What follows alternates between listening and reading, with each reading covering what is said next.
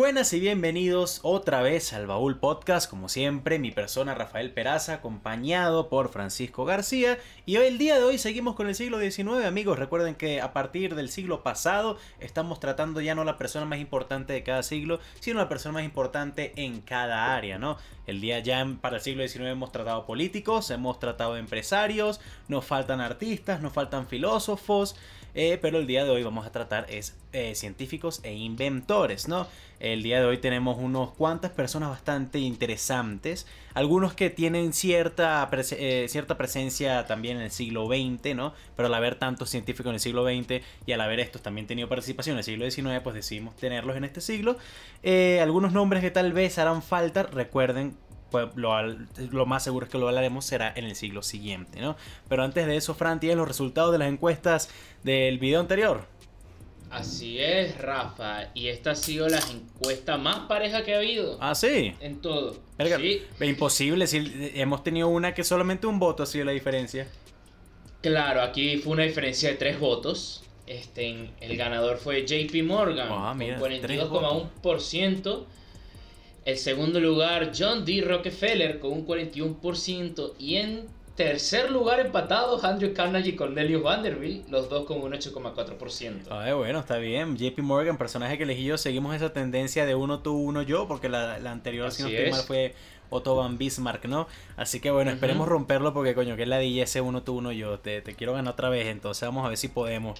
Este, y el día de hoy, bueno, eh, tengo dos personajes, a pesar de que honestamente eh, creo que tú elegiste el que será el favorito porque es el nombre más común. Eh, aún así yo tengo esperanzas de que mis dos personajes, Marie Curie, una de las mujeres más importantes de la historia y de las científicas más galardonadas, tanto hombres como mujeres de la historia, y Thomas Edison, un personaje bastante polémico, pero que aún así no se le quita la importancia que tiene. Mucha gente dice, ah, pero ¿por qué hablan de gente que lo que hacía era cosas malas o que tiene polémica o esto o aquello? Es que recuerden que la importancia puede ser buena o mala, ¿no? O sea, Hitler fue una de las personas más importantes de la historia. Eso no quiere decir que haya sido bueno, no, para nada. Simplemente estamos hablando de importancia, ¿no?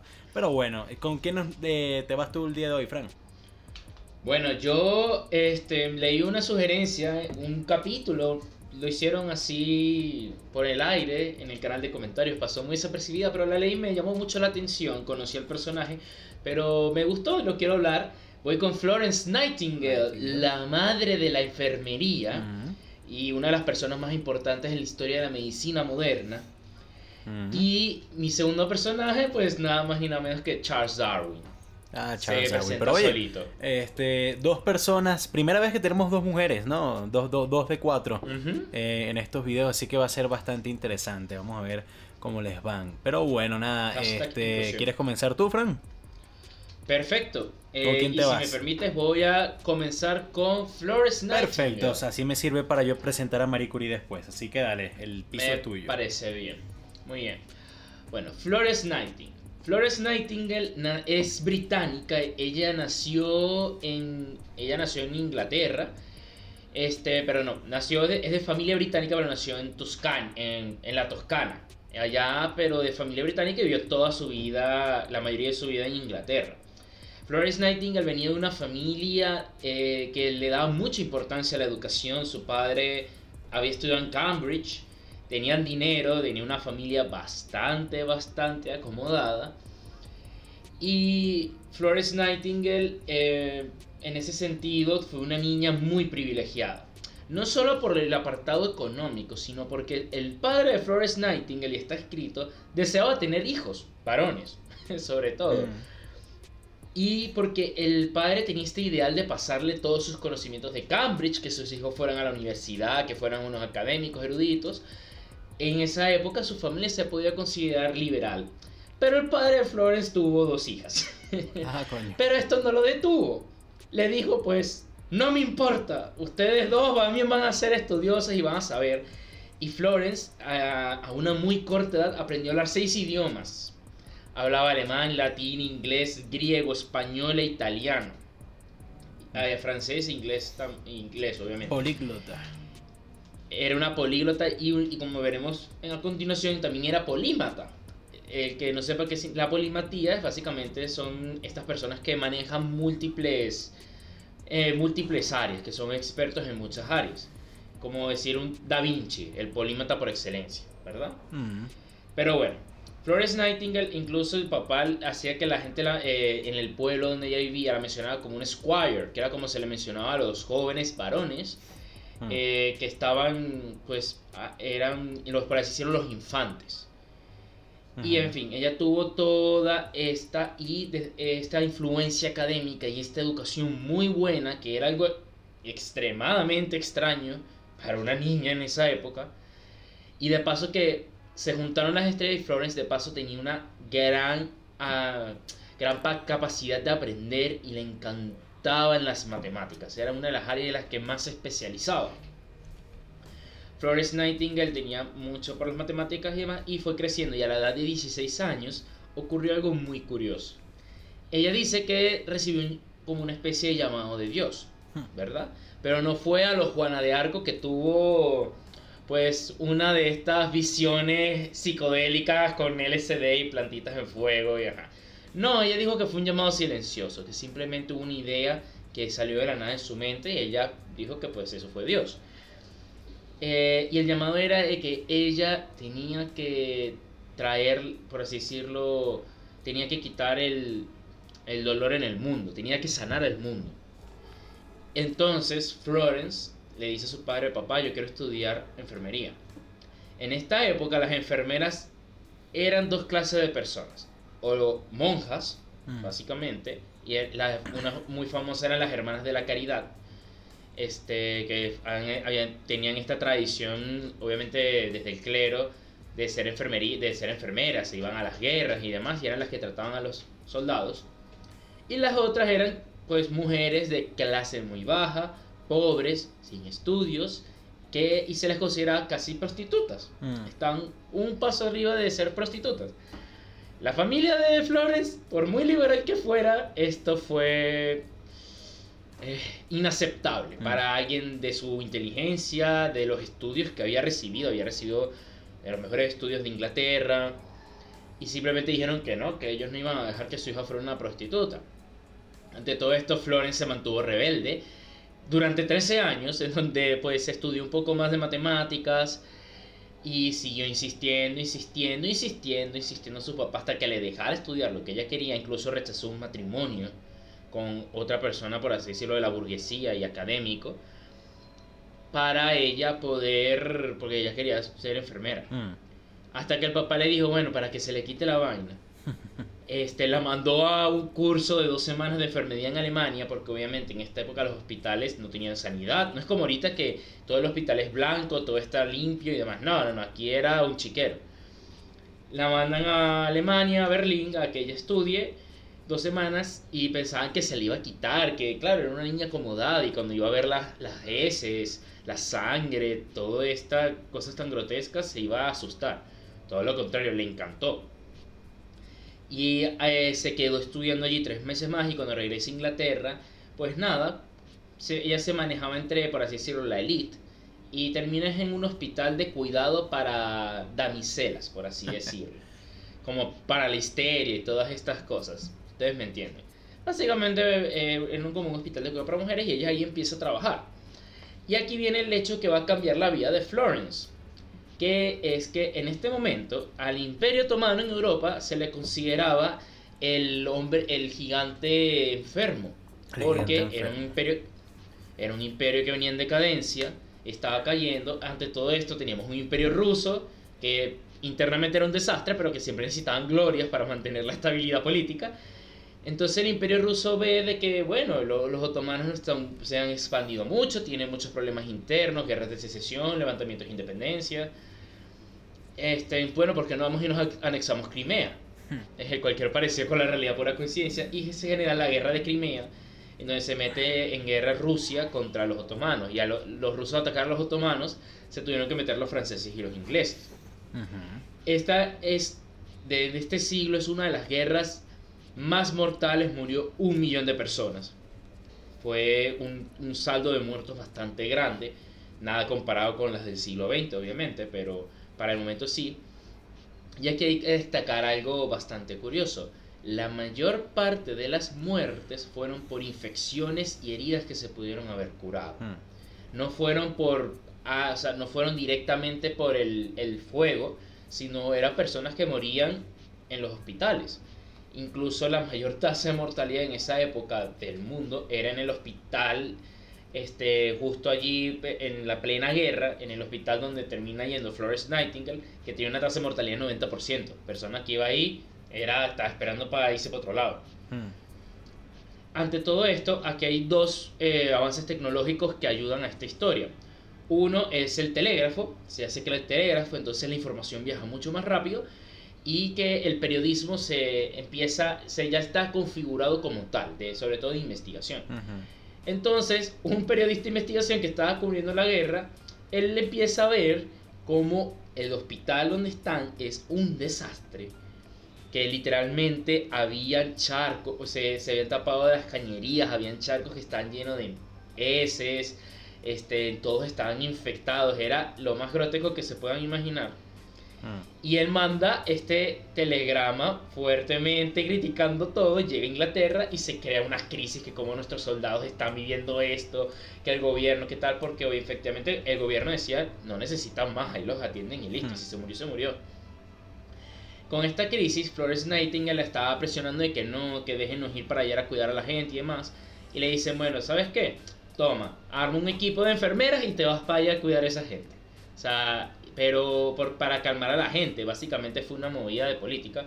Florence Nightingale llega y ve ese desastre, o sea, que cómo se mueren todos y demás, y ella intenta aplicar cambios, coño, arreglamos esta cañería, limpiemos esto, la gente se está infectando por estas cosas, hay que limpiar las heridas.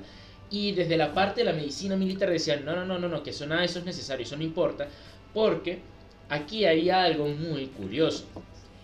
El paradigma médico de esta época es que las enfermedades eran causadas por algo llamado miasma. Básicamente la miasma era de que te enfermabas por los malos dolores. O sea, de que todas las enfermedades te ocurrían era porque pues olías algo que olía feo. Este, no estaban todos estos conceptos de lavarse las manos, de los gérmenes, de las bacterias que también se generan en este siglo. Pero Flores estaba en toda la élite académica y sabía, obviamente, que la miasma no era el, el causante, pero ella no le dejan aplicar ningún cambio. Lo que ella hace, por lo que se vuelve un ícono en toda Inglaterra, hasta hoy en día, incluso todas las estudiantes de enfermería van año tras año a la abadía de Westminster a rendir, por así decirlo, tributo a Flores Nightingale que ella todas las noches se mete sola a la cama de los enfermos con una vela y los empieza a tratar. Sin, sin pedir permiso, sin, o sea, sin muchos insumos. Y efectivamente cuando ella llegó se habían quedado sin insumos eh, médicos, no tenían nada de gasa, no tenían alcohol, nada de estas cosas. Y ella los empieza a tratar como puede y las muertes se estaban disparando, pero logra empezar a salvar más gente. Y entonces empieza a ver de que verdad los soldados se están mejorando y de que obviamente lo ven como que si se mejoran pueden volver a pelear. Entonces le dicen, bueno, está bien, aplica tus, tus medidas. Y aquí es cuando se vuelve ella, pues, la señora con la lámpara, porque lleva todas las noches con una lámpara. A lady with the lamp. ¿Y qué ocurre con esto? Se vuelve toda una celebridad porque toda esta historia llega a Inglaterra y se vuelve... bueno, la guerra de Crimea termina, ella logra reducir la tasa de mortalidad como del 90%, un 18% de heridas con todas estas cosas y regresa a seguir trabajando. Aquí hay algo que es la enfermedad que más tarde ella la va a matar, que ella contrae aquí, que es la bucleosis.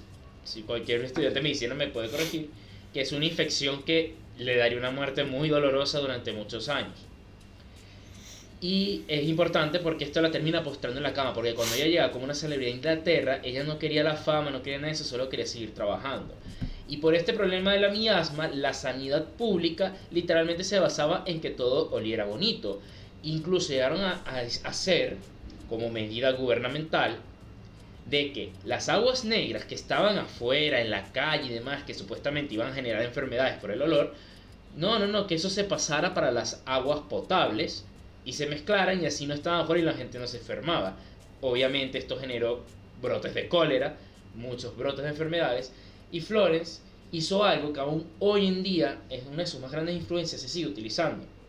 Ella aplicó las matemáticas, que era experta en eso también, y aplicó modelos estadísticos junto con un estadista de la época que se llama William Barr, en el cual Florence Nightingale logró ver de que efectivamente los lugares en donde este, se lavaban mal las manos, había un poquito más de sanidad, que eran sobre todo lugares más de campo, que no había tanta población, se podían mejorar. Que habían zonas en Manchester donde hicieron este estudio que tenían, o sea, un sistema como propio de, por así decirlo, de aguas y no estaban con este contagio y no estaban sufriendo del cólera. Entonces empezaron a aplicar medidas de sanidad pública, que fue lo que empezó a reducir las enfermedades y a mejorar este, eh, la calidad de vida y la esperanza de vida, sobre todo de en este momento Inglaterra. Hmm. Con todos estos avances estadísticos y médicos, que es, eso se ha seguido estudiando y aún hoy en día se sigue aplicando ahorita que estamos en plena epidemia, en plena pandemia, es primordial que se aplicara estadísticas para poder manejar contagios y cosas de este estilo. Lo que ocurre luego con Florence es que, claro, ella crea su propia, eh, su propio colegio de enfermería para enseñar a las enfermeras y crea tres cosas porque ella veía la visión de que la enfermería iba a ser una carrera del área de la medicina, no que iban a ser unas subordinadas o unas prostitutas con un traje, un traje de fetiche. Ah. Ella lo que pone tres reglamentos. Tiene que ser secular, nada que ver con la religión, tiene que estar a la par de los avances científicos del momento y tiene que ser un área independiente de la medicina, no son unas subordinadas del doctor. Ellas tienen sus propias áreas y se cargan. Dentro de todo esto, esta, este modelo, ella empezó a instruir a muchas enfermeras y logró convertir en esto en una profesión respetada en el Reino Unido, incluso muy querida, y todas estas enfermeras que ella también este, instruyó fueron durante muchos países, incluso la misma Florence Nightingale viajó y abrió escuelas en otros lados e instruyeron también esta práctica y esta profesión en otros países, mm. llegando a ser como es, y que también iban con ideas de la salud pública universal, trataban a todos de, de también de cuidar a los pobres, de que la salud no tiene que ser algo solamente de los ricos, y, y por lo menos es el NH, el NHS, que es el Sistema Nacional de Salud Pública del Reino Unido, está muy fuertemente basado, inspirado. Exacto, es descendiente y está basado en los esfuerzos y en estas instituciones que creó la misma Florence Nightingale, cosa que también se expandió esta idea en muchas partes del mundo que, como en como otras no, y aún así, sí gozan de una salud pública universal. Y por eso entre todos los enfermeros y la medicina es de las personas más veneradas y este, la propia madre de la enfermería. Y esta es ella, Florence Nightingale. Está bien, o sea, no lo va. Aquí va a ser difícil en cualquiera de los cuatro personajes, bueno, sí. excepto por Edison, este, quitarle algo lo bailado, ¿no? Lo único que yo diré es que, bueno, en lo que es la enfermería como tal, los propios romanos ya la practicaban y lo que era, lo, lo que era estar pendiente de, de la salubridad y de tener a, a, los soldados limpios cuando los estás cuidando Pero todo esto. Eso se había perdido. claro, exacto, esa es la vaina. Se había perdido. Esa es la cuestión. Y la cosa es que, o sea, el problema también aquí, esto después lo voy a tocar un pelo con Darwin, es la cantidad de gente, obviamente una ciudad romana, ¿cuánto máximo de gente podía tener? No, bueno. Y también en el espacio. No, bueno, estamos hablando de que las legiones romanas podían llegar a tener 80 mil soldados, coño, tampoco eran poquitos, ¿no?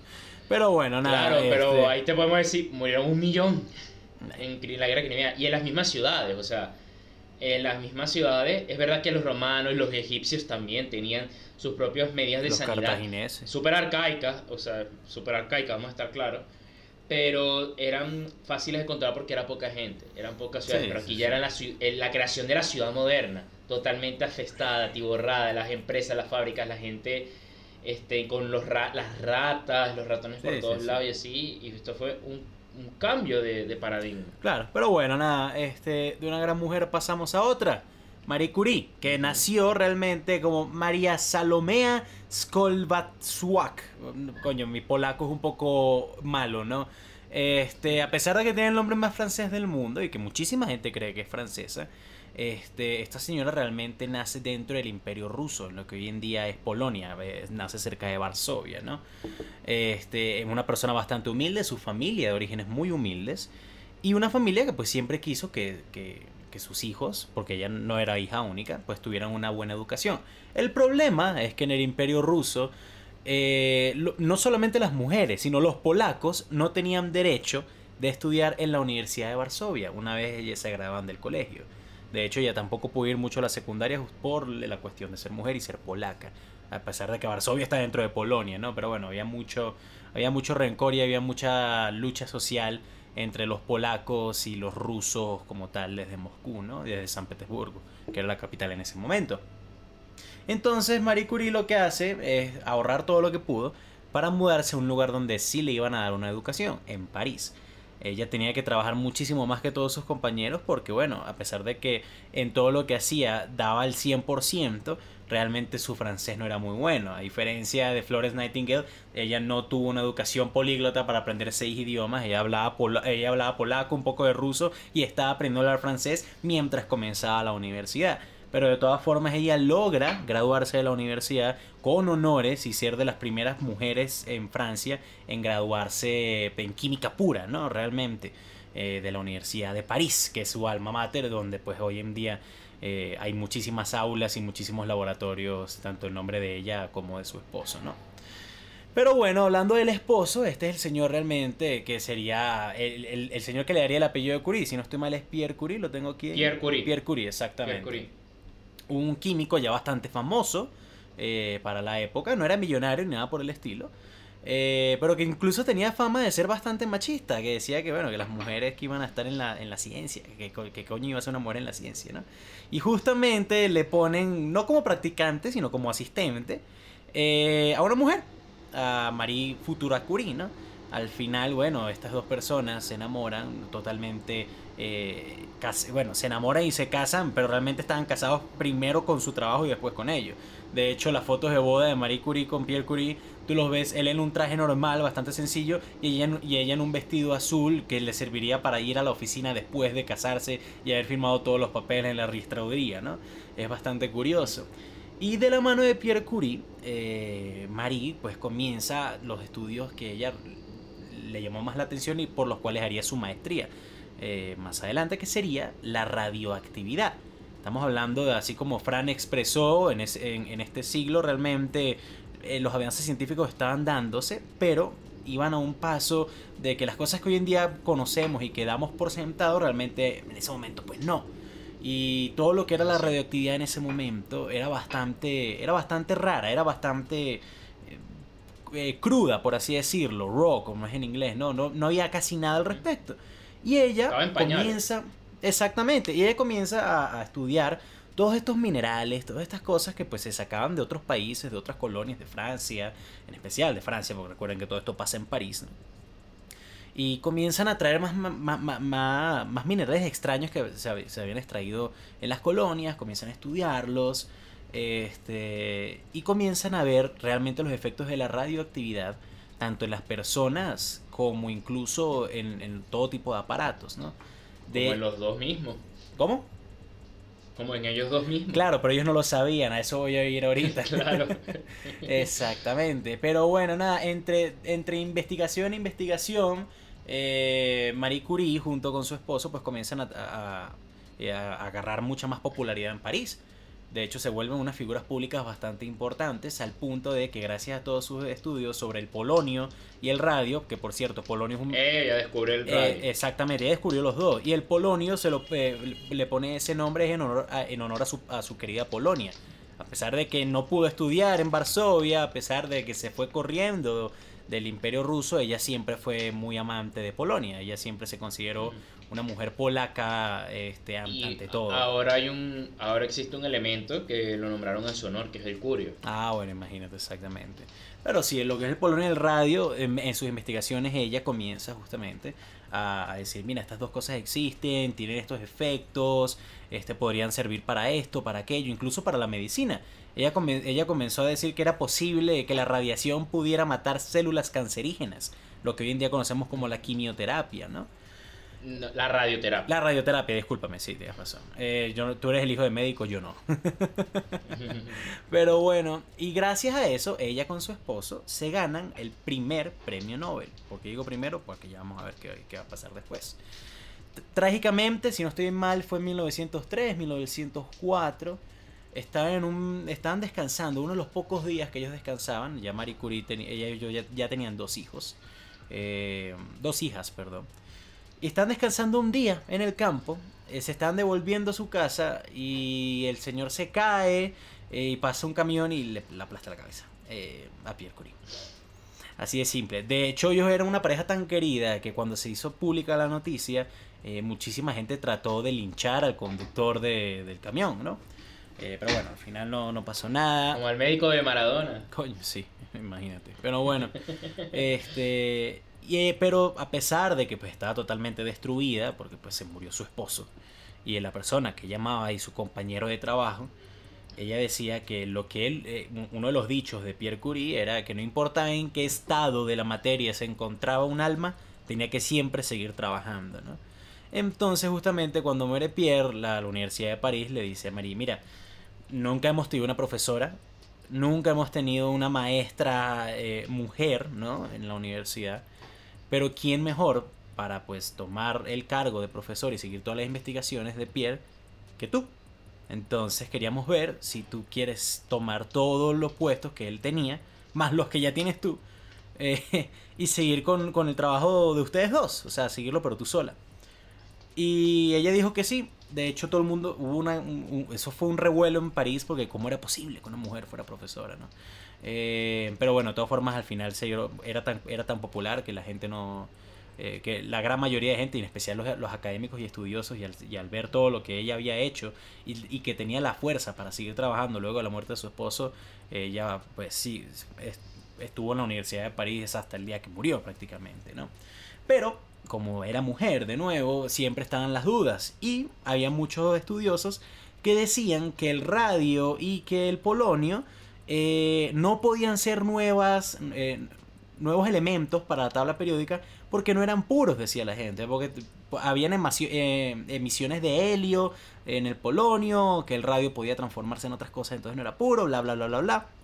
Entonces ella comienza de nuevo este, a, un nuevo proceso para, para, por fin decir, mira, esto sí es totalmente puro, son, son elementos totalmente puros, por lo tanto son elementos nuevos en la tabla periódica, este se pueden servir para esto, para aquello, y gracias a eso logra confirmarlo de una vez por todas y le dan su segundo premio Nobel. Solo cuatro personas en la historia han logrado tener dos premios Nobel y ella es la única mujer entre esos cuatro, ¿no? Entonces, bueno, ahí también se le acredita bastante a Marie Curie durante la Primera Guerra Mundial, eh, ayudó muchísimo para que, bueno, eh, poder capacitar hospitales y, y, pues también ayudar muchísimo, no, en enfermería, sino en medicina en general, para atender a los soldados. Fue una figura bastante grande, no solo en París, sino en Estados Unidos, ¿no? Ella se vio bastante conflictuada em, cuando los alemanes pues tomaron, bueno, no tomaron Polonia, sino que comenzaron a marchar en territorio polaco que era ruso en ese momento, ¿no? Entonces, bueno, se, se, vio bastante inviscuida en la guerra. Em, al final, bueno, como ya Fran lo dijo, al haber eh, Pierre Curie no, no, estuvo tan, tan expuesto a la radiación porque pues, murió muy temprano, pero Marie Curie sí, eh, tenía unas cataratas increíbles que no la dejaban ver, tenía, unos tenía demasiados daños en la piel, tenía muchísimos problemas eh, de anticuerpos. Eh, y al final muere con solo 66 años. Este, muere por varias razones. Creo que de cáncer, ¿no? ¿Cómo? Creo que de cáncer. No, no, o sea, es que tenía demasiadas cosas, honestamente. Claro. Eh, no, no, no, es de cáncer como tal, de lo que ella muere. Ella muere de anemia aplásica. No sé. Ah, pero anemia, pues, o sea que sí. Problema en la sangre. Pero eso es de las células, claro. Exactamente. Eh, pero... Y eso es básicamente porque, bueno, eh, rapidito que ya que no sé si lo iba a mencionar, pero Rafa no lo mencionó. La radiación funciona con ah, un elemento que expulsa partículas, ¿verdad? Por eso es radiar, expulsa partículas, sobre todo como en, un radio, un, un área. Y esas partículas tienen la capacidad de cuando las expulsas, de que, por así decirlo, penetran tus partículas, rompen estructuras. Por eso, cuando se hacen rayos X, es porque hacen una radiación y claro, eh, pasan los tejidos blandos, pero el hueso como es más duro y tiene una condensación de partículas más fuerte, es por eso que devuelve una imagen que se puede pasar y es el rayo X. Mm. Y claro, ¿cuál es el problema de la radiación? Como te está quitando constantemente partículas que tú tienes, pues atómicas, microscópicas, eh, empiezas a tener un decaimiento de tus estructuras celulares y demás y puede generar muchísimas enfermedades como Rafa lo menciona. Claro. Sí, bueno, eso lo iba, lo, iba a decir ahorita un poco más resumido, pero bueno, muchas gracias, Fran. Este, pero fue gracias a todos estos estudios de ella, fue a estos descubrimientos. Este, fue, al fue muchas gracias a, pues, a todas las investigaciones que se pusieron y que más adelante pues tendríamos un conocimiento mucho más grande, tanto de la radiación, este, como de sus tanto peligros como beneficios, ¿no? Este, no, no voy a decir que fue gracias a ella que cosas como las bombas nucleares existen, porque pues no. No, ese es Oppenheimer. Obviamente, exactamente. Eh, pero al final todos son, cosas que son una, un área que tiene que, que, está entrelazada, ¿no? Eh, y realmente todas las cosas que logró hacer Marie Curie, ya sea sola o, de la, o ayudada, bueno, trabajando al lado de, de, Pierre, ¿no? Este, se le sigue considerando como una de las personas más importantes en el, en el área de la ciencia, de la historia. Eh, y más por todas las cosas que tuvo que pasar, ¿no? no solamente era parte de un grupo minoritario, bueno, técnicamente mayoritario, pero oprimido en su propia nación, sino que también era mujer y pues le costó muchísimo eh, tener que mudarse a un país totalmente desconocido cuando pues no, no, manejaba ni el idioma, ¿no? Eh, pero bueno, dos premios Nobel, eh, dos elementos en su nombre. ah, bueno, también el Curie, si no estoy mal, es una medida de... Uh, termo, termoestática, termoeléctrica para medida. Bueno, no, eh, bueno el, no tengo ni idea. Coño, pero el Curie es, un, es una medida para algo que tiene que ver con la ciencia. Se me olvidó qué coño era, no soy científico, perdón. Pero está, está puesto en su nombre. Igual que los Pascal. Sé que tiene algo que ver con los Pascal. El Pascal es de la presión y es por el físico Blaise Pascal. Exactamente. que trabajó con ella, por cierto, en algún momento. Claro, es de esta época. y Blaise Pascal trabajó de la presión. Obviamente. Por eso le pusieron las cosas. Así como la fuerza lo son los newtons. Los newton. Pero bueno, amigos, eso. Bueno, esa es Marie Curie. Me parece bien. Yo, obviamente, a Marie Curie no, no es que le pueda criticar muchas de las grandes físicas y químicas de Creo que esos son sus dos premios Nobel, ¿no? Física y Física química. y química, sí. Sí, de la historia. Y mira, sí, es muy importante. Este. O sea, claro, porque sus estudios son en la radioactividad. Ya meterlo. Obviamente que de ahí se pudieron sacar muchas más cosas que no que fueron de otras personas también muy importantes. O lo que bien mencionaba, la bomba atómica no tiene nada que ver con Marie Curie, pero, bueno, pero efectivamente se aplican estudios de la radioactividad, que eso es la ciencia, aplican los estudios de otros los llevas hacia otro lado para crear nuevo conocimiento. Exactamente. Y listo. Parece. Va bien. ¿Te parece si voy ya con Darwin? Dale, dale, plomo. Perfecto, muy bien. Bueno, eh, es muy... Eh, la vida de Darwin eh, se te puso la cámara negra. Ah, sí. Ah, coño, espérate. Ah, no, pero sigo grabando. Déjame... Bueno, tú, tú ve hablando un pequeño problemita, pero sigo grabando, ah, tranquilo. O sea, déjame lo, lo soluciono. Bueno, la vida de Darwin es un viaje, básicamente, y literalmente. Pero vamos a empezar con ese viaje. La vida es un viaje. claro, es el viaje del héroe, como diría Aristóteles. Pero bueno, Darwin también nace en, si no me equivoco, sé que es en el Reino Unido, pero este nació en, sí, nació en Inglaterra, es que, pero porque sé que también él vivió parte de su vida en Escocia por eso no quería confundir. Pero bueno, Darwin nace en Inglaterra y él también viene de una familia con dinero. Pero, y lo meten a escuelas y Darwin no es la persona más brillante en la escuela, no le llama nada la atención la matemática, la física. Esto, todo esto lo aburre mucho. Pero Darwin en la escuela se eh, empieza a relacionar con, con un profesor que él tenía que era naturalista que se vuelve una especie de mentor de él que también de paso era clérigo, y con entomólogos y todas estas áreas de la biología y de la, pues sí, de las ciencias naturales, le llaman la atención. Dicho esto, bueno, él termina la escuela, el papá lo manda a la universidad para que estudie medicina. en contraste con Flores Nightingale, a Darwin sí le dio muchísimo asco las cirugías y toda esta parte eh, de la medicina grotesca y la falta de sanidad y todo esto, no tenía el estómago para ello y Darwin abandona medicina. Y en todo este tiempo a Darwin le gustaba observar la naturaleza, le gustaba observar a los animales, simplemente era un observador. Pero en la universidad conoce a una persona que había sido ex esclavo africano que lo mete en el, la ciencia también o en, o en el oficio de la, taxider, de la taxidermia. Para el que no sepa qué es la taxidermia, es básicamente esto de este vaciar las cosas, los órganos de un animal o de un ser vivo incluso y exacto y, y, hacerle un pues. mantenimiento y exacto y creo que eh, y también va ligado con la taxonomía que era la de catalogar a las especies eh, por ya arreglé la cámara. toda la familia de la especie Exacto, por, eh, lo mismo que podemos decir que el lobo y el perro estaban emparentados porque son de la especie canis, y, pero uno es lupus y el otro otra vaina. Eso es la taxonomía. Rafa no es tan ducho en física, yo odio la biología. Ah, sí, no sabía. Sí, no, yo odio la biología. Es interesante. Yo me dormí en todas las clases de biología desde primer año hasta que me, me, me acuerdo cuando en el colegio nos pusieron a, a capturar la, la, las cucarachas para disecarla y yo fui el único que llegó con cucarachas.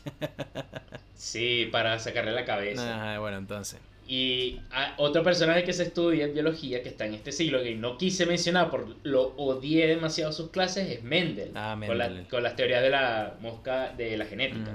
Pero bueno, para continuar. Darwin, en este sentido, este, mm, se empieza a interesar por todos estos observaciones y estudios y él deja medicina y se va con un primo a un viaje a París y demás. Y el papá de Darwin estaba furioso. Que cómo me vas a dejar medicina italiana. Lo que él vuelve a Inglaterra, del viaje con su primo, pues Darwin lo mandan a ser clérigo. Le dice, tú te vas a hacer cura. Darwin tampoco tenía mucha emoción en sus estudios de, pues, de la teología porque hay muchos que dicen que no, que Darwin, que fue un ateo y que demás, y que es el que destruyó a Dios. Y no, Darwin fue creyente la mayor parte de su vida, eh, fue un católico. Incluso hay frases que se le saben de al principio de que él creía cada palabra de la Biblia en el contexto literal y en el sentido literal, no es como en la metáfora. Hmm. Y Darwin estudia todo esto, y aquí casualidades de la vida, este hombre está lleno de casualidades el uno de los cleros era un, aficionado y apasionado a la entomología, una de las personas que le da los estudios teológicos. La entomología, para el que no lo sepa, es el estudio de los reptiles. Entonces, él empieza a enseñar a Darwin y también empieza a fungir como mentor de él. Y cuando Darwin por fin ya va a ser cura, eh, anglicano en este caso, no católico, cuando Darwin ya por fin eh, va a titularse, que le queda solamente tomar los votos y ya se iba a dedicar a la iglesia, este mentor de él le dice, mira Charles, hay un, tengo conocimiento que hay un barco que va a salir y va a dar la vuelta al mundo, va a ir a Sudamérica, ¿verdad? Va a ir a dar la vuelta por Sudamérica porque quieren mapear Sudamérica. Y están buscando una persona de carácter académico que los acompañe en su viaje, pues para que converse con ellos, para que hablen y les ayude a, saber qué es lo que están viendo, básicamente. O sea, un poco de marinero y ven una tortuga de una cosa de otra tortuga y lo que ellos están viendo es una sopa. Mm. Entonces, como, exacto. Entonces, claro, eh, le dice, tienes que ver el mundo, ve el mundo antes de, que te hagas cura. Porque después te vas a quedar con tu parroquia, tu procesión y no vas a hacer más nada con tu vida. Mm. Entonces Darwin le sigue el consejo y le dice a su padre, papá, que me quiero ir a viajar al mundo y el padre vuelve a pegar el grito al cielo y dice, tú no te vas para ningún lado. Y a todo esto Darwin, eh, el hermano de Darwin intercede y le concede a Darwin el permiso para ella, Darwin siendo mayor de edad. Y Darwin iba tarde. O sea, probablemente el barco ya lo había dejado. Cuando llega al puerto, resulta que el barco, pues no, que se había trazado los operativos y que iban a salir en diciembre. Y esto era septiembre. Entonces, en fin, Darwin se embarca en el famoso EHMS Beagle. Famoso lo hizo él, cabe destacar, dentro de todo. Entonces Darwin sale y él empieza a observar.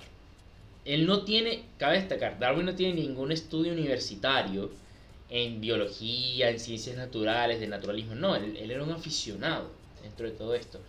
Pero como toda su vida él había estado observando y le habían dicho, no, observa las cosas, mira las diferencias, los patrones.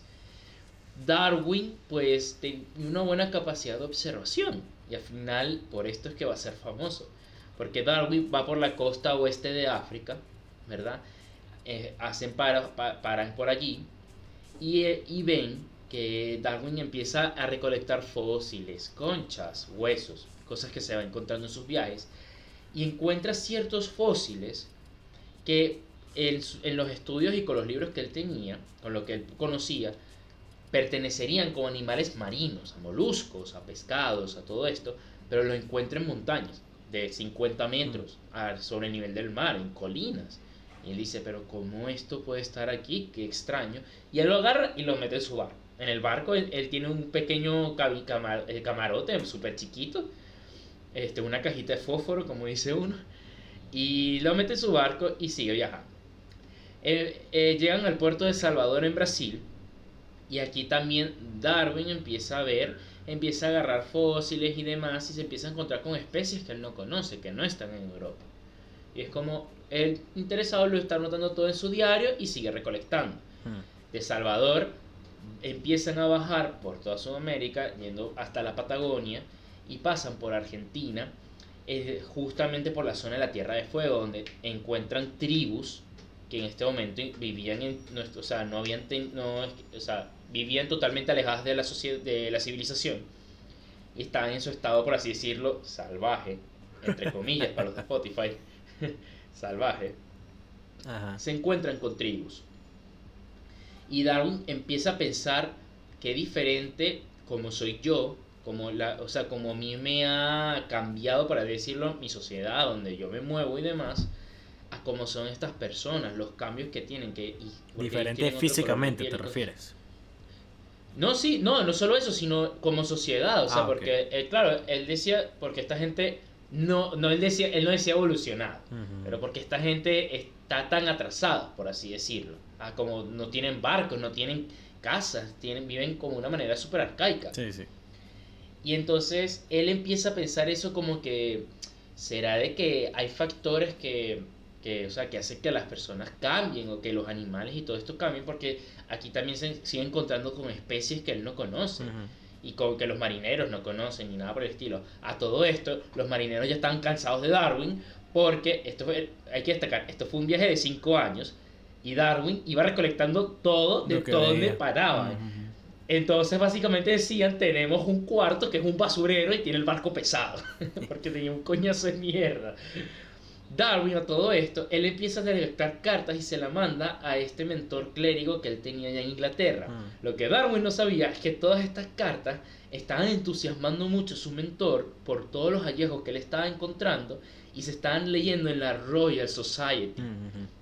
Royal Science Society. Royal Science Society, exacto. O Royal Society of Science. Bueno, pero no es solo Royal Society porque eso ya sería entonces el monarca y sus panas, pues. bueno, sí, pero la Royal Society of Science, lo, que, lo que dijo Rafa, que es la academia de las ciencias más prestigiosa del Reino Unido. Y estaba emocionando a todas las personas que veían como, wow, todo lo que está observando Darwin, incluso lo estaban, estaban diciendo, esta persona tiene bastante potencial, tiene muy buena capacidad de observación. Mm. Eh, Darwin rodea el Cabo de Hornos, pasan por la Tierra de Fuego, y aquí tiene una parada que em, retrasa su propio travesía porque le da mal de Chagas.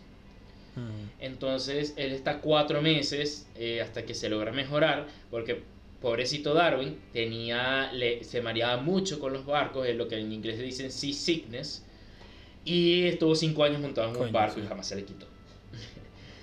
Empiezan a subir y Darwin pasa por Chile y en Chile, él, él para en Concepción, en el puerto de Concepción, y justo recientemente había habido un terremoto muy fuerte, como es raro en Chile, mm.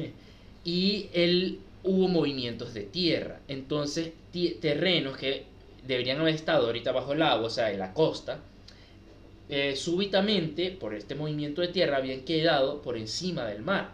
Y entonces Darwin relaciona esto con aquellos fósiles marinos que él vio por allá en África, que los encontró en, colinas. Y él dijo, ¿será de que durante el tiempo hubo, pudo haber habido cambios y movimientos en la Tierra y en la configuración del mundo, no sé qué tal, que haya hecho que estos animales hayan terminado en otro lado. ¿Verdad? Que los animales hayan terminado en otro lado, que, del que está, en su hábitat natural. Darwin sigue subiendo y aquí llega el punto de inflexión de todos estos escritos que él tiene, a las Islas Galápagos. El caso de las Islas Galápagos es, incluso en el mundo, en modo de ecodiversidad y de para los biólogos, casi que todos para graduarse se tienen que ir un viaje a las Islas Galápagos.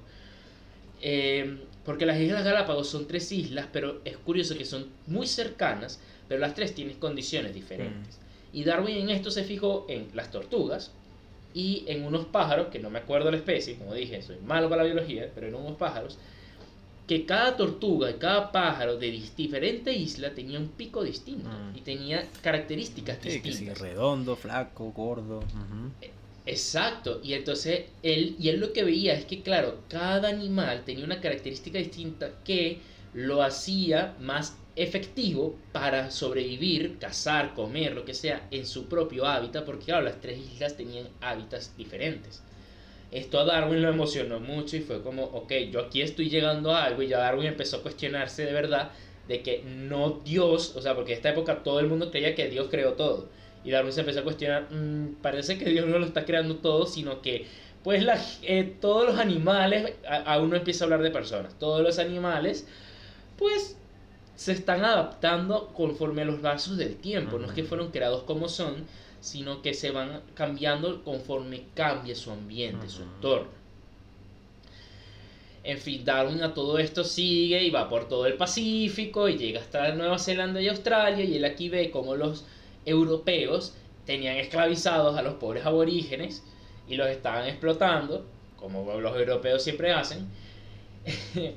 y él aquí ve, claro, el europeo tiene más tecnología, más armas, eh, tiene más conocimiento en muchas cosas. Entonces es más fuerte que el aborigen para poder someterlo y poder eh, y básicamente poder eh, poner su yugo sobre ellos. entonces aquí Darwin empieza a pensar es que como claro, aquí empieza a decir la especie más fuerte es la que prevalece, ¿verdad? En fin, Darwin sigue y termina su viaje. Entonces Darwin empieza a escribir y le da miedo publicar su obra porque básicamente en el origen de las especies termina diciendo... Que venimos de los monos. Dios... No, no, no, aún no. Ah. Que Dios no creó... Este, Dios no creó todo, básicamente. Que en esa época, eh, incluso entre los mismos científicos, era algo muy eh, aceptado, aceptado, perdón, que Dios había creado todo. Dios no creó todo, sino que los animales fueron viniendo de otros lados. Y es curioso, el título del libro se llama El origen de las especies y Darwin en ninguna de las especies dice cuál fue su origen. Mm. Él no dice el origen de nada, él simplemente dice que vienen de algún lugar, pero que no es de Dios, o sea, no los creó así como son, sino que han ido cambiando a lo largo del tiempo. Y nosotros estamos. Y entonces este primer libro, claro, es el, cuando lo empiezan a leer, es como, ok, esto va a ser un escándalo, va a ser un escándalo entonces aún no lo publica. Lo que pasa es que se publican después de varios años, esto lo escribió como en 11 años después del viaje. Se publican las bitácoras y el, la travesía del viaje del Beagle. Y todos se quedaron impresionados y demás, y aquí es cuando Darwin aprovecha, publica el origen de las especies y en fin, crea la hecatombe en Inglaterra, que básicamente hay un cura que dice que él es la persona más peligrosa de toda Inglaterra. Entonces Darwin sigue con su idea, hay muchos científicos que le tiran mierda y otros que y hay unos pocos que le empiezan apoyar. Uno en Estados Unidos lleva su idea a Estados Unidos y las defiende, otro lo hace también en Francia, si no me equivoco.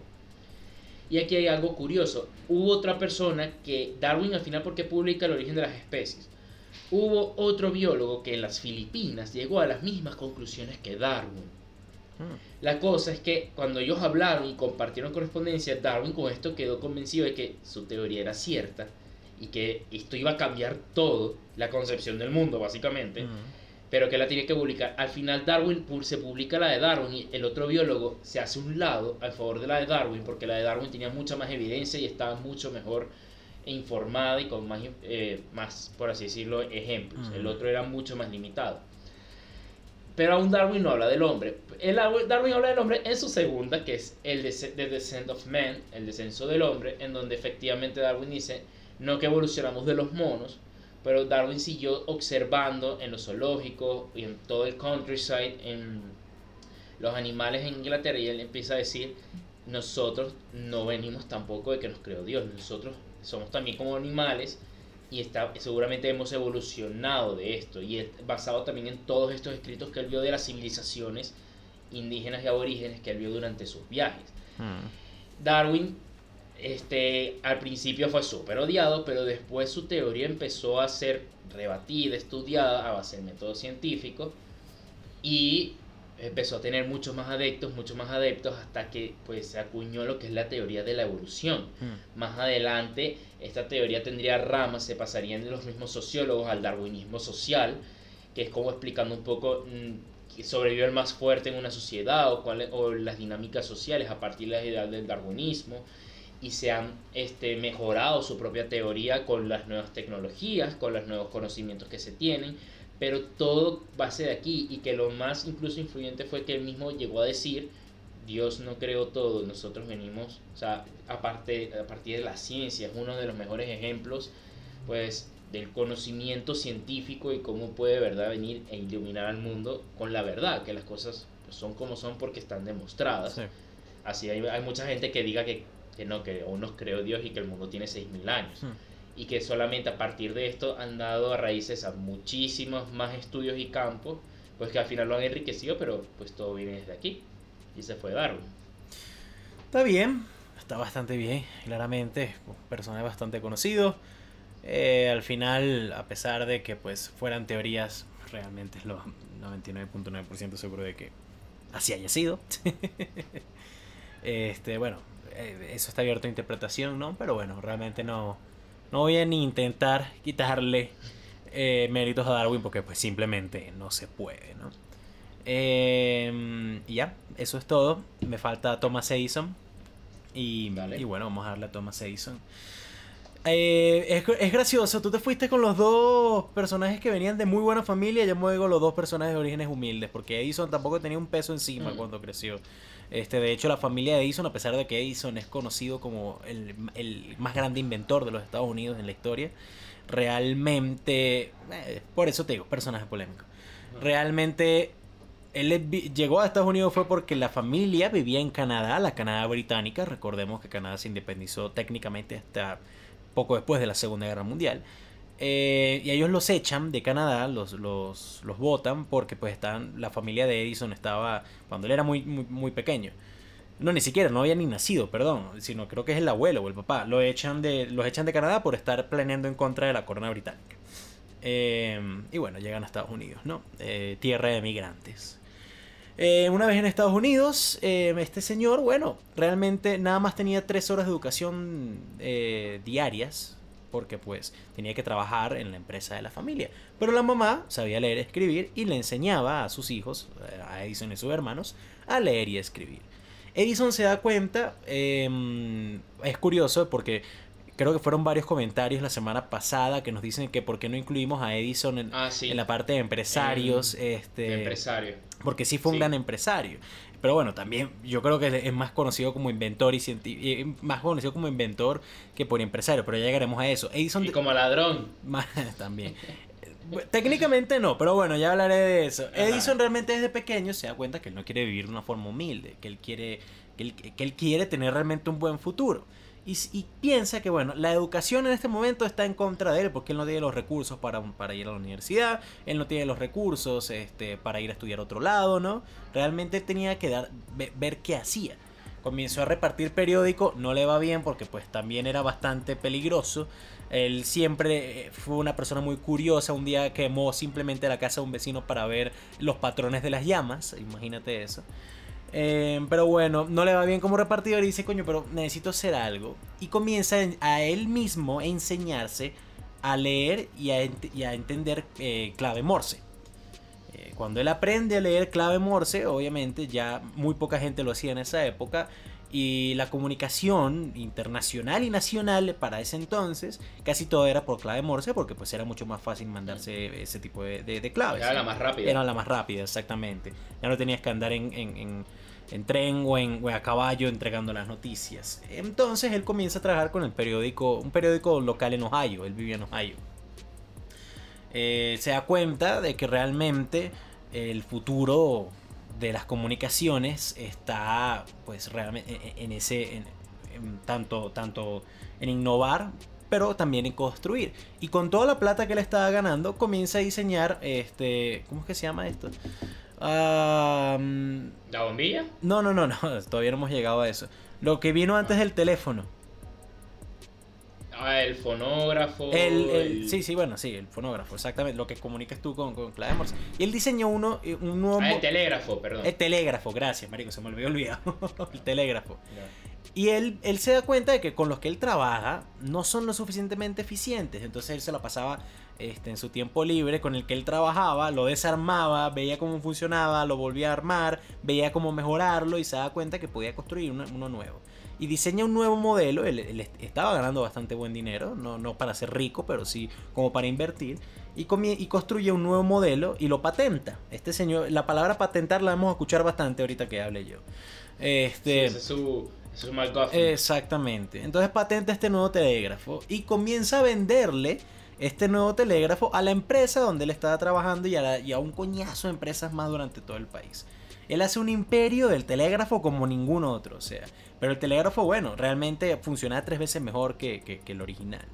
Eh, a partir de ahí, bueno, comienza a crear un nuevo imperio de, inventos, ¿no? Él se le conoce como ladrón porque pues él contrataba gente, él decía que tenía que tener un invento menor cada 10 días y un invento que cambiara la vida de la gente cada mes. Eh, y para lograrlo, a pesar de que a él se le acreditan muchísimos inventos propios, es que sin disputa, muchos también eran disputados, ¿no? ¿Y por qué? Porque él contrataba gente eh, para que trabajaran con él y que, bueno, eh, inventaran cosas, o sea, tampoco es que se los robaba, él pagaba para que esta gente trabajara, ¿no? Eh, pero bueno, nada, básicamente... Se robaba era el crédito. Sí, o sea, técnicamente sí, porque entonces veía, él les ponía una misión, o sea, él le decía, mira, necesito que soluciones este problema. Entonces tal persona iba, tenía un invento, lo solucionaba, él agarraba el invento, lo patentaba a su nombre y lo vendía, ¿no? O sea, básicamente así era. Cualquiera habrá visto el episodio de Los Simpsons que Homero quiere ser inventor eh, y que su misión es ganarle a Edison el número de inventos y que eh, no había nada que Edison no hubiera inventado ya, ¿no?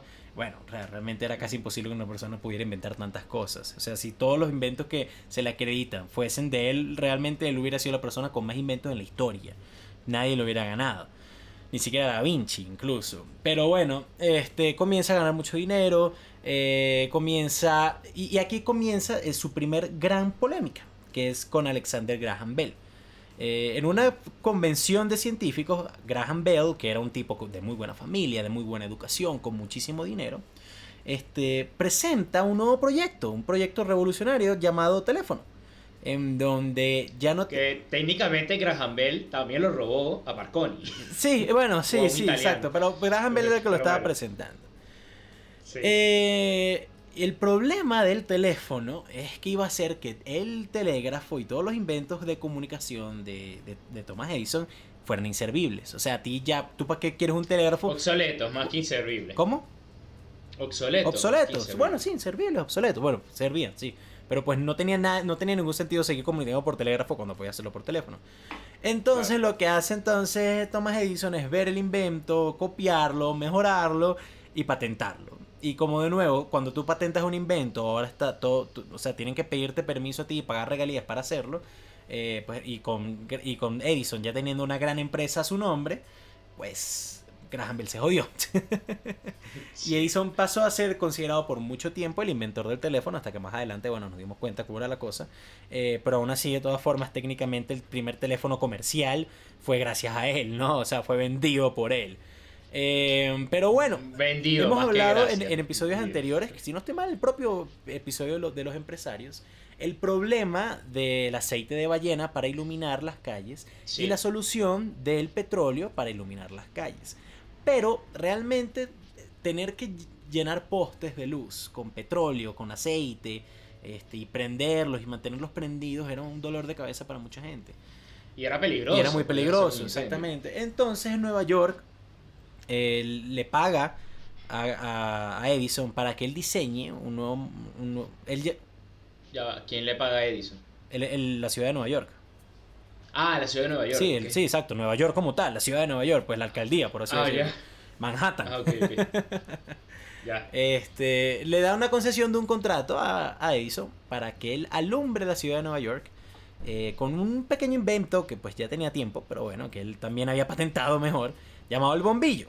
El problema es que en ese momento no había suficiente energía y no había forma de conectar a todos estos bombillos de una forma que no fuera a punta de cable tras cable tras cable en medio de las, en medio de las Era el bombillo de energía continua. Exactamente. Y realmente era una, era una misión bastante complicada. Pero Edison para ese entonces era un rockstar. O sea, estamos hablando que no había películas todavía, había muy pocos músicos. Este, entonces los inventores era. Todo el mundo quería ser inventor. Todo el mundo quería eh, solucionar el gran problema X, ¿entiendes? Entonces Edison era mm. considerado una figura pública increíble. Eh, lo invitaron a la Casa Blanca todo el tiempo. O sea, él era eh, uno de los mejores ejemplos del American Dream. del, American, del American Strong Man, por así decirlo, ¿no? El hombre fuerte de Estados Unidos, el hombre inteligente de Estados Unidos. Y ahí es cuando entonces él a todos sus empleados les pone la misión, echando broma supuestamente, dice él, de que aquel que solucione el problema iba a recibir 100 mil dólares en efectivo. Que para ese entonces, para hoy en día 100 mil dólares ajustado a inflación serían cerca de 2 millones de dólares actuales. ¿no? Y uno de sus empleados, un tal Nikola Tesla, X, ¿no? ¿Quién coño es Nikola Tesla? ¿no? Hablaremos del siglo que viene, no se preocupe. Este, porque Tesla era mucho más joven que Edison. Dice, mira, yo solucioné este peo. Eh, y bueno, no voy a entrar al tecnicismo porque pues tampoco entiendo muy bien cómo funciona la vaina. Pero dicho y hecho, eh, eh, Tesla soluciona el problema.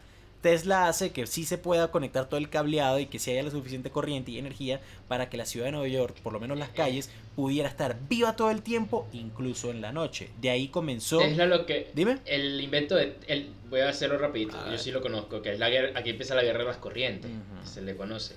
el, invento, el invento de Tesla, porque Edison, Edison utiliza la, la corriente continua. Básicamente, todos los bombillos y esto es a punta de batería apunta batería, batería, batería y que no dura tanto.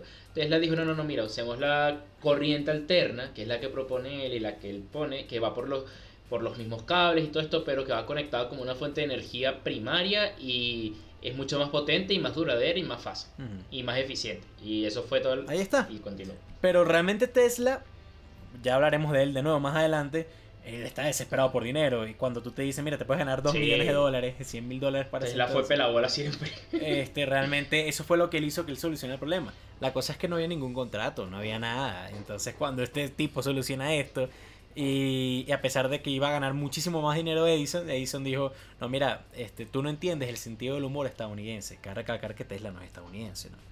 Este, tú no entiendes el sentido del humor estadounidense. Yo, era, yo estaba hablando sarcásticamente eh, toma un bono, te va a dar un bono, quién sabe cuánto le habrá dado. Este, pero no se ganó 100 mil dólares, no se ganó 2 millones de dólares actuales. ¿no? Eh, dejaré un poco más de, los problemas con Tesla eh, para cuando hablemos de Tesla, ¿no? ya sea Fran o yo, no importa. Eh, seguramente será Fran. Este, pero el último gran invento, si se puede llamar invento, de, de, de Edison, perdón, fue el cine fueron las películas. Realmente las películas como tal, los primeros largos, bueno, no, largometrajes no, las primeras secuencias de, de, imágenes continuas, ya lo hablé yo en un video del canal, vienen de Francia, ¿no? Pero realmente Edison agarra esto y dice, mira, esto lo podemos comercializar de una forma que tú no te imaginas y comenzó a construir los primeros, los primeros proyectores, eh, comenzó a construir las primeras salas de cine, cosas tan básicas como simplemente un perro jugando con una pelota, pero la gente vuelta loca, coño, mira cómo se... Claro. Es imposible. Eso es que vino del invento de los hermanos Lumière. Exactamente. Y Edison dijo, mira, ¿sabes qué le podemos poner también? Esta vaina no tiene sonido, pongamos una, una banda, una orquesta chiquita enfrente de la pantalla y que ellos pongan la música. Entonces por eso es que el cine clásico no había, no había narración, sino que habían puros sonidos de que ay, se cayó un tipo, entonces suena durísimo, porque estaba un tipo con los platillos ahí. Bueno. Este, al final, de nuevo, eh, Edison patenta esto. Y lo que hacía era prohibir que nadie, o sea, él tenía tanto dinero que creó estudios de, de cine, toda la cosa, pero él decía, nadie que no sea yo puede hacer películas en Nueva York. Entonces todos estos cineastas nuevos que querían hacer más películas, dicen, bueno, no podemos quedarnos en Nueva York, ¿qué vamos a hacer? Chamo, mira, hay un pueblo chiquitico a las afueras de Los Ángeles que se llama Hollywood. Este, en donde yo creo que podemos asentarnos y crear nuevas películas sin el coño madre de Edison jodiéndonos la vida. No, y lo otro es que se quieren ir lo más lejos posible. Al otro lado del, estado, del, del, país, literalmente al otro lado, o sea, abajo y en, y en la izquierda en vez de arriba a la derecha, ¿no? Este, pero bueno, eh, al final realmente Edison eh, a todo lo que agarraba, muchísimos de los casos ya estaban inventados, pero él los mejoraba, los comercializaba, tenía un ojo increíble para la practicidad.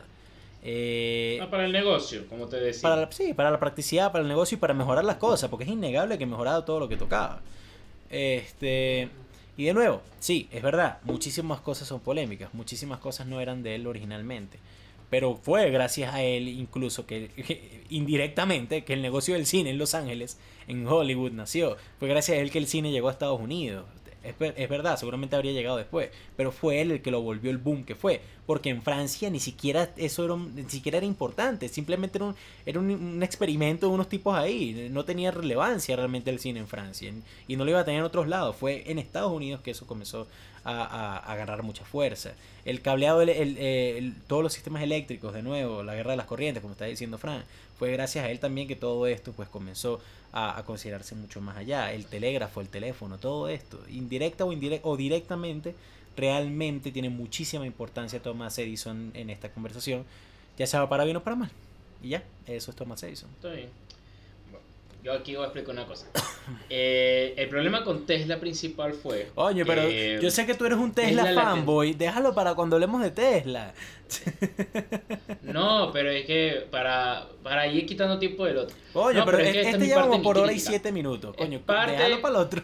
Pero la gente, ya la gente ha dicho que no le importa escuchar que Ajá. Este, esta es parte de mi crítica.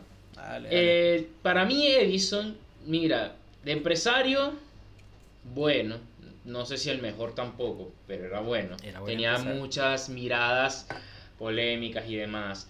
Obviamente era experto explotando gente para lograr los objetivos que se proponía. En ese sentido sí se le puede, tiene todo el mérito. Bueno o malo, pero es mérito. Para mí Edison es de los mejores propagandistas del mundo. Porque básicamente hoy en día se habla de él así como se habla porque la manera en que él logró realzar su imagen rockstar. todas estas cosas. Antes de los rockstars. Sí. Eh, ya existían personas que se habían catalogado de rockstar en la música en otros lados, pero en, fin, literalmente en este caso en Estados Unidos sí. O sea, pero bueno.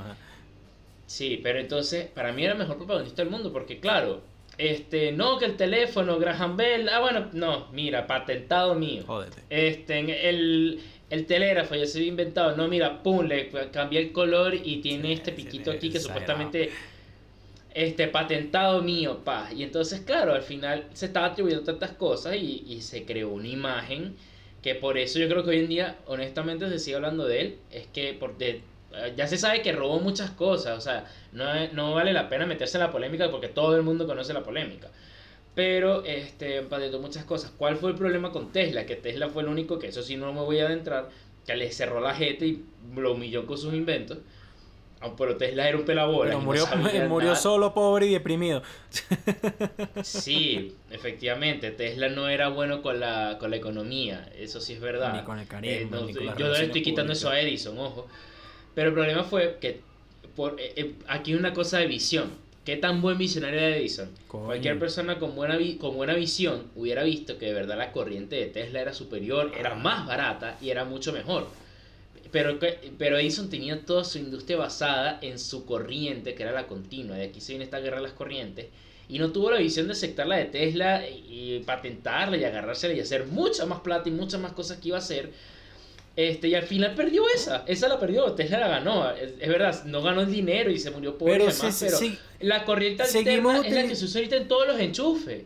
En todo, esa es la corriente alterna, la que usa en todos los enchufes en la casa. Estás hablando de Tesla cuando ni siquiera estamos hablando de Tesla, guárdalo para el episodio que viene. Estoy hablando, estoy hablando de la visión de Edison. Escúchame, estoy hablando de la visión de Edison. No tuvo esa visión de reconocer y él lo que le enojó fue que un carajo le dijo una cosa que él está equivocado en algo y la tentó con su visión de todo su negocio, porque todo su negocio estaba basado en el capricho de Edison y no pudo reconocer la innovación.